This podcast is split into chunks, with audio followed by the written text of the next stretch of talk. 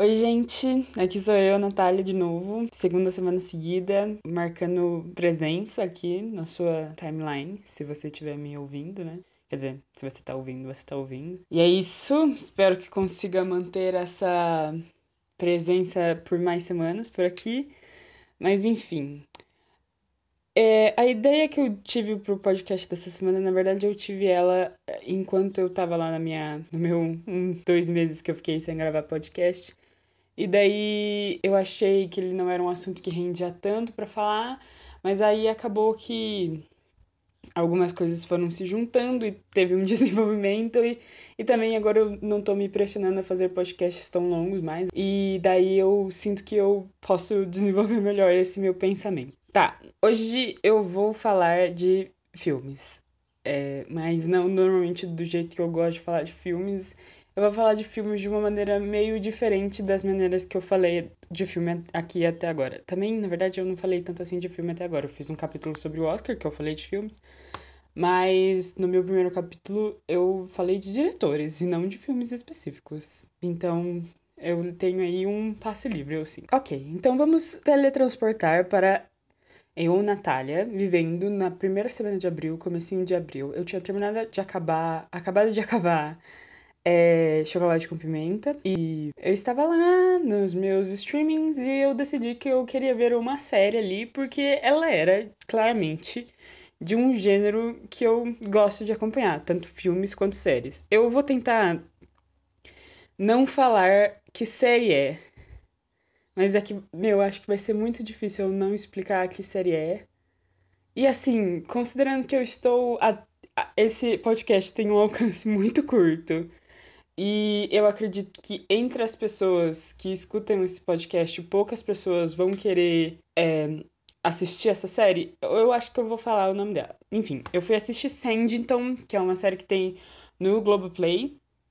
E basicamente, é, Sandington era um livro que a Jane Austen estava escrevendo, só que daí ela ficou doente enquanto ela escrevia, e daí ela nunca terminou o livro porque ela morreu dessa doença que ela teve. Então é uma série que acho que ela tem oito capítulos. Até o quarto é exatamente como a Jane Austen escreveu. Na verdade, não é exatamente, porque tem umas coisas assim que a série coloca que a Jane Austen nunca escreveria daquela maneira, né?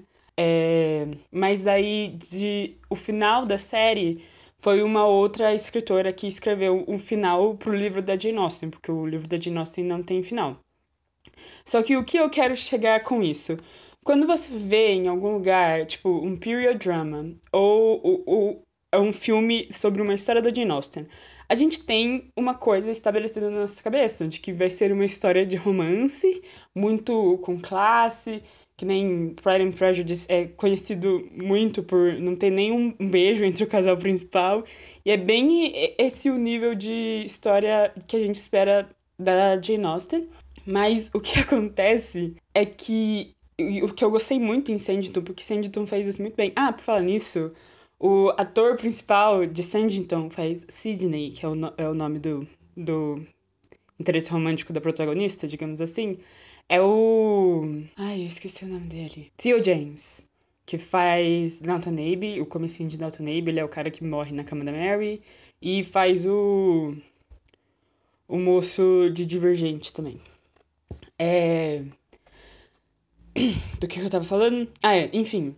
O que acontece é que em Sanditon, a... por conta de ser uma história da Jane Austen até certo ponto e depois ser um autor contemporâneo que terminou, é, ela não segue isso que a gente espera que aconteça no gênero de period dramas ou no gênero livros da Jane Austen. E ela não segue por isso. Com isso, eu quero dizer que o casal não acaba junto no final. O que eu acho que é extremamente realista, porque quantas pessoas da, de, sei lá, dessa classe média alta britânica realmente casavam por amor nessa época. Os casamentos eram muito mais arranjados. E, então eu achei, assim, bem realista que o casal não ficou junto no final.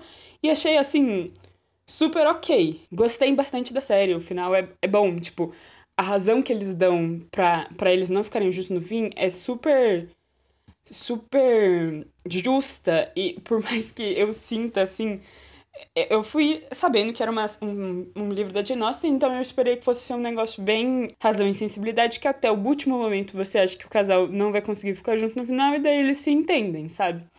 Mas não foi, eles não ficaram juntos no final. E ok com isso também, sabe? Porque eu tenho 22 anos e não vou ficar chorando porque um casal de uma série que eu assisti no fim de semana não ficou junto no final.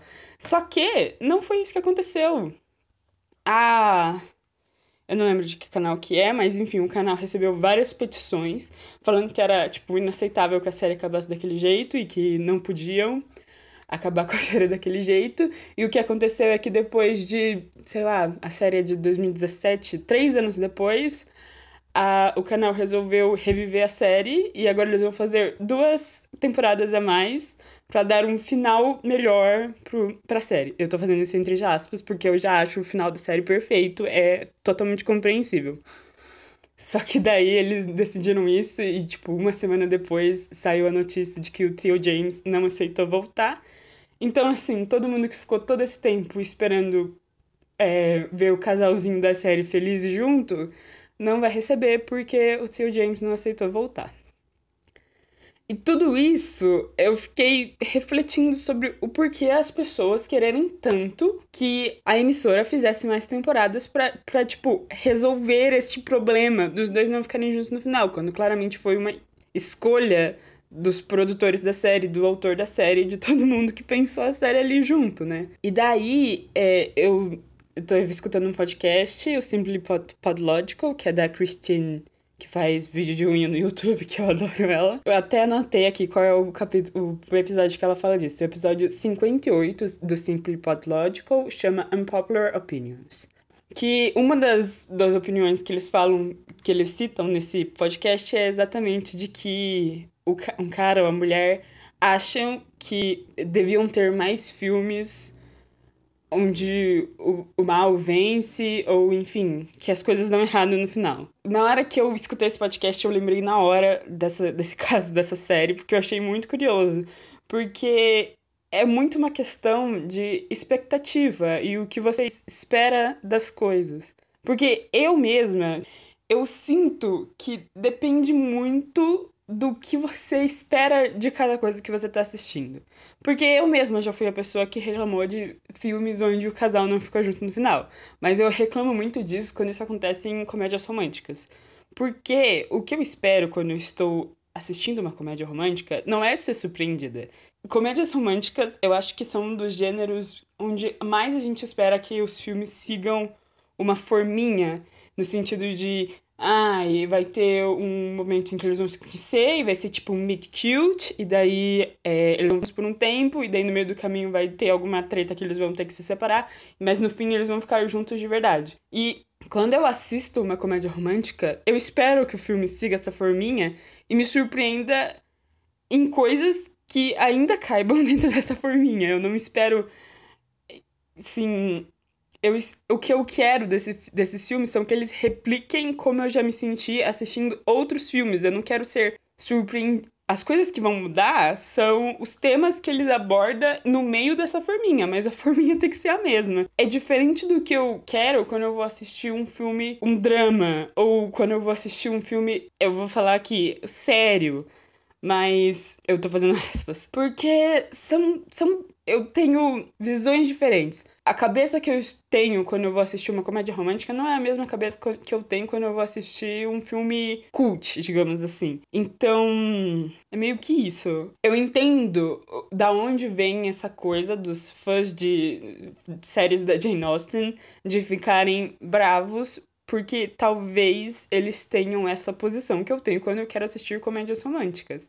E daí eles vão ficar bravos, que nem eu fiquei brava quando eu fui assistir O Casamento do Meu Melhor Amigo com a Julia Roberts, que eu fiquei puta da cara porque ela não fica com cara no final. E o filme foi vendido para mim como uma comédia romântica. Mas daí até ir reclamar na, nas minhas redes sociais e falar que a emissora tem que fazer três temporadas a mais de O Casamento do Meu Melhor Amigo é outra história. Eu acho que eu nunca faria isso porque eu entendo o meu lugar de espectadora e eu não vou atrapalhar o processo criativo de ninguém que tá aí fazendo uma série. Aí, já para amarrar, eu queria falar sobre como eu acho que isso também essa minha é, quer dizer, essa minha visão não, mas talvez tenha um pouco a ver o fato de todas essas.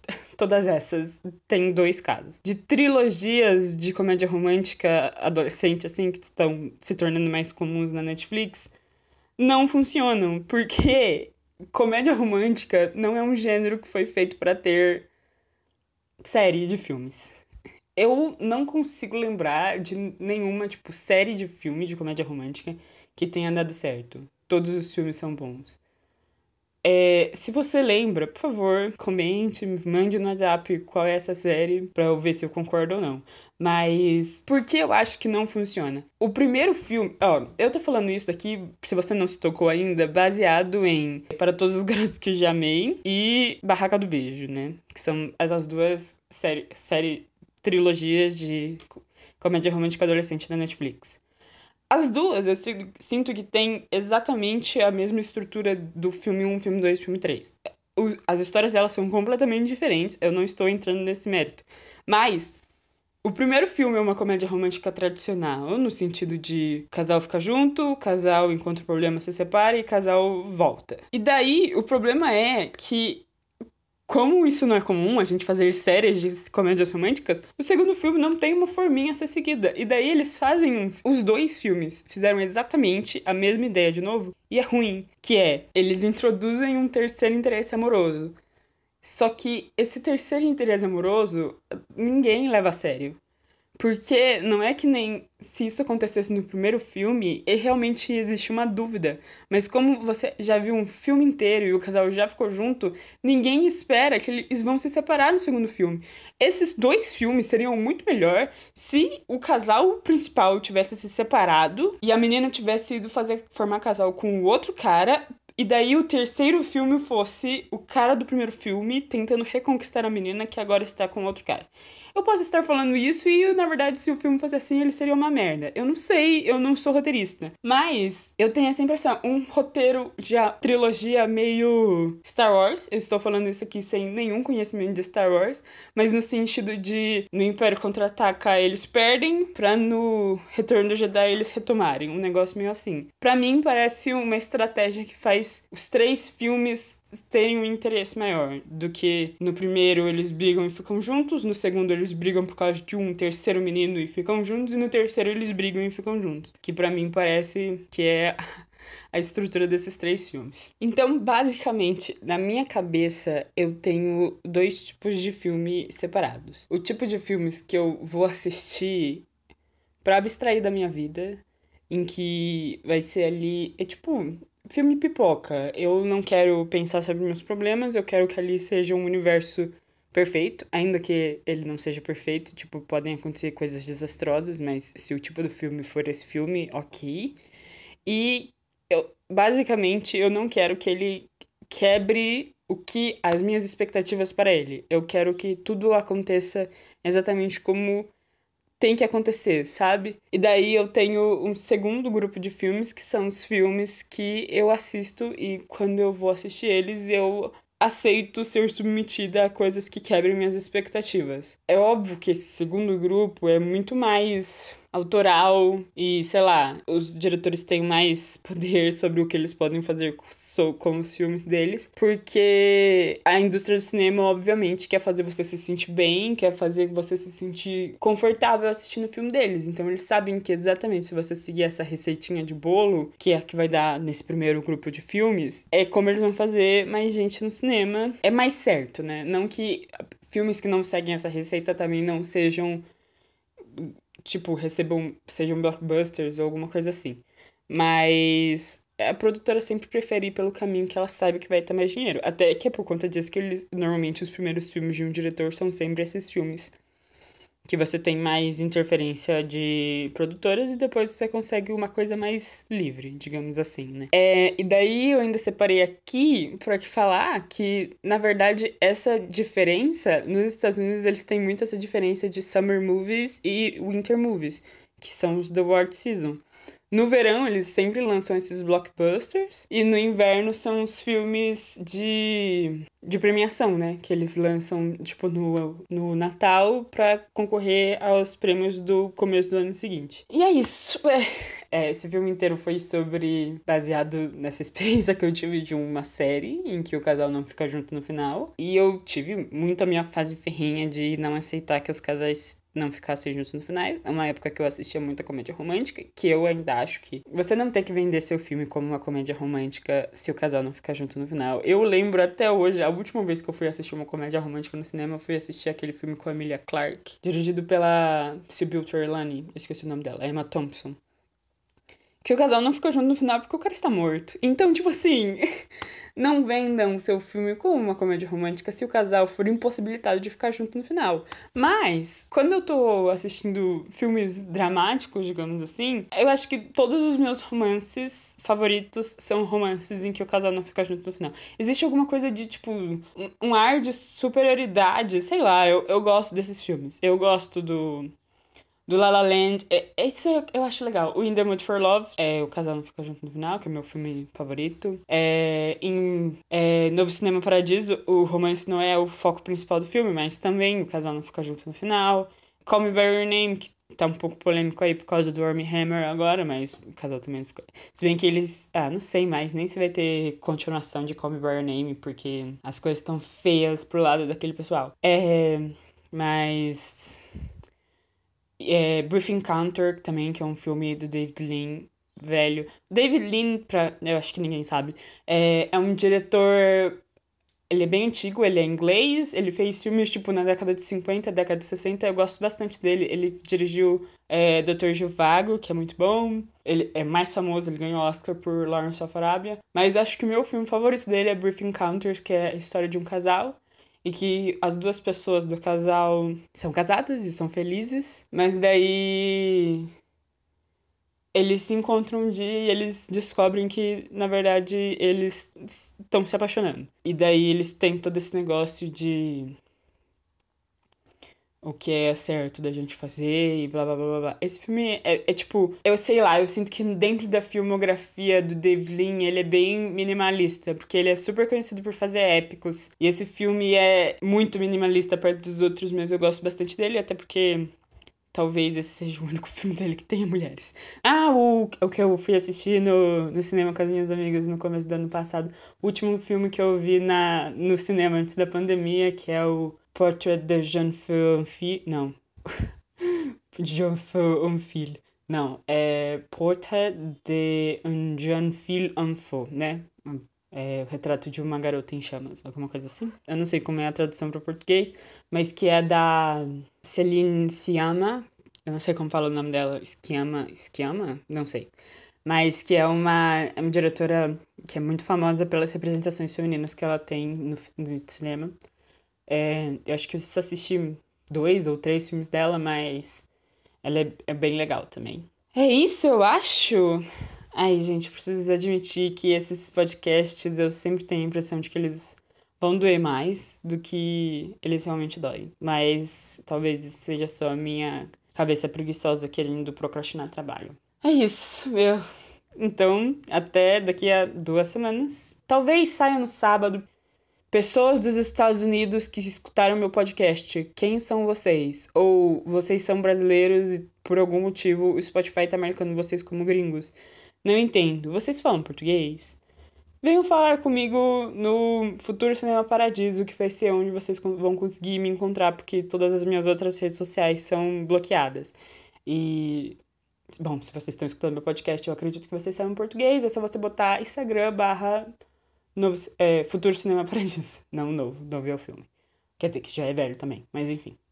Tchau!